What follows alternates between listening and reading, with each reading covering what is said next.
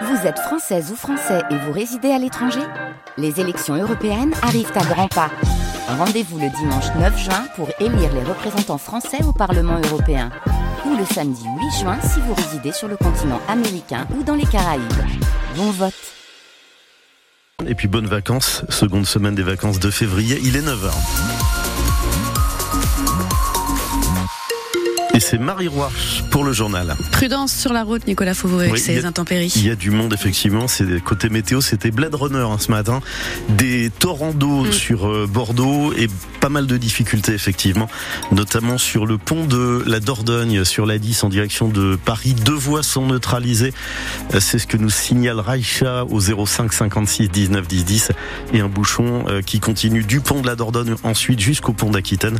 Pas mal de trafic également si vous êtes sur la rocade sud autour de la métropole entre Bègle et le secteur de Pessac sur le sens intérieur et puis un trafic chargé sur la fin de la nationale 89. La marée était haute à Bordeaux à 8h37 et attention, la Gironde est toujours en vigilance orange ou crue. Oui, temps qu'il pleut encore hein, aujourd'hui. Le vent souffle toujours assez fort sur le littoral avec des rafales à 75 km heure. Cet après-midi, on attend 10 degrés à Soulac-sur-Mer et Grignols, 11 à Bordeaux, Arès, Créon, Libourne et La Réole, 12 degrés à Castelnau-de-Médoc. Et vous l'avez entendu ce matin, mobilisation générale des surveillants de la prison de Gradignan ce matin. Rassemblés dès 6 heures ce matin devant le centre pénitentiaire pour dire stop, stop à la surpopulation carcérale. 136 cellules sont occupées par trois détenus contre deux normalement. Stop aux tensions et aux agressions qu'elle engendre.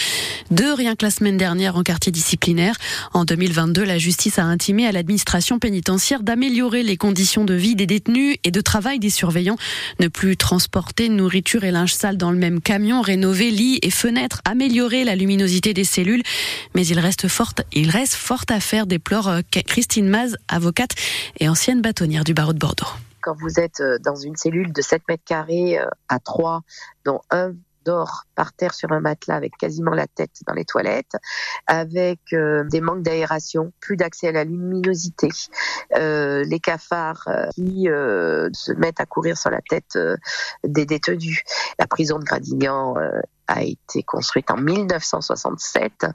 Autant vous dire euh, qu'aujourd'hui, elle est totalement, elle salubre au-delà des conditions d'indignité des détenus. J'ai, on a pu démontrer la condition d'indignité de travail des surveillants pénitentiaires. Il y a énormément de burn-out. Le surveillant pénitentiaire craque, euh, tout explose. Donc c'est vraiment euh, très très inquiétant hein, aujourd'hui. Et Hubert Gratreau, délégué Faux Justice à Gradignan, était notre invité à 7h45 pour évoquer la situation au sein du centre pénitentiaire.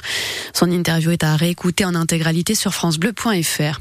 Une, avalan- une avalanche meurtrière hier dans le Puy-de-Dôme. Quatre skieurs sont morts dans le massif du Sancy. Ils évoluaient en hors-piste. Sept personnes en tout ont été ensevelies par la coulée de neige. Trois ont été retrouvées vivantes. Le parquet de Clermont-Ferrand a ouvert une enquête pour déterminer les circonstances de ce drame. Un accident entre un tram et une voiture a sérieusement perturbé le trafic de TBM entre les Quinconces et Ézines hier après-midi à Bordeaux. La collision s'est produite sur la ligne D au niveau de la barrière du Médoc. Deux personnes ont été légèrement blessées. Il est 9h03 sur France Bleu Gironde. On vous le disait donc au début de ce journal.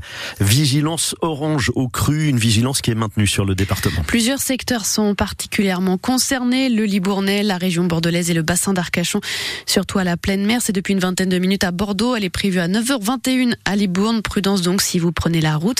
De nombreux axes sont inondés, voire fermés dans l'entre-deux-mer, le Cubzaguet et la Haute-Gironde notamment. L'émotion encore ce matin au sein des Girondins de Bordeaux. Après le terrible chaos de l'attaquant hondurien Albert Ellis samedi lors de la réception de Guingamp au Matmut Atlantique, le joueur de 28 ans a été victime d'un traumatisme crânien sévère. Il a été opéré dans la nuit de samedi à dimanche et a été placé en coma artificiel. À ce stade, il est impossible de se prononcer sur son pronostic vital, écrit le club dans un communiqué. Les Girondins de Bordeaux vont mettre en place une cellule psychologique au sein du club.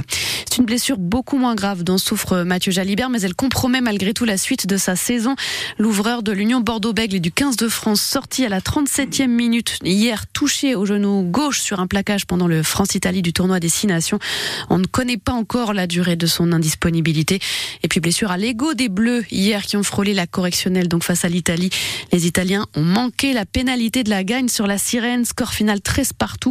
Un match nul inédit dans ce tournoi destination pour les tricolores. la blessure de Jalibert, très mauvaise nouvelle donc pour l'UBB, pourtant déjà dans le dur pendant ce tournoi. Elle a subi samedi à Castres sa troisième défaite en quatre matchs, une défaite 41 à 12. L'Union tire la langue en l'absence de ses internationaux et face aux nombreux blessés, 20 joueurs tout de même manquaient à l'appel ce week-end. Pas de quoi prendre le manager de l'UBB de court. C'est une leçon à retenir pour l'avenir, estime Yannick Bru. J'ai toujours été assez clair avec vous en vous disant euh, attention, je sais qu'à un moment on va, naviguer sur des, grosses vagues. Hein.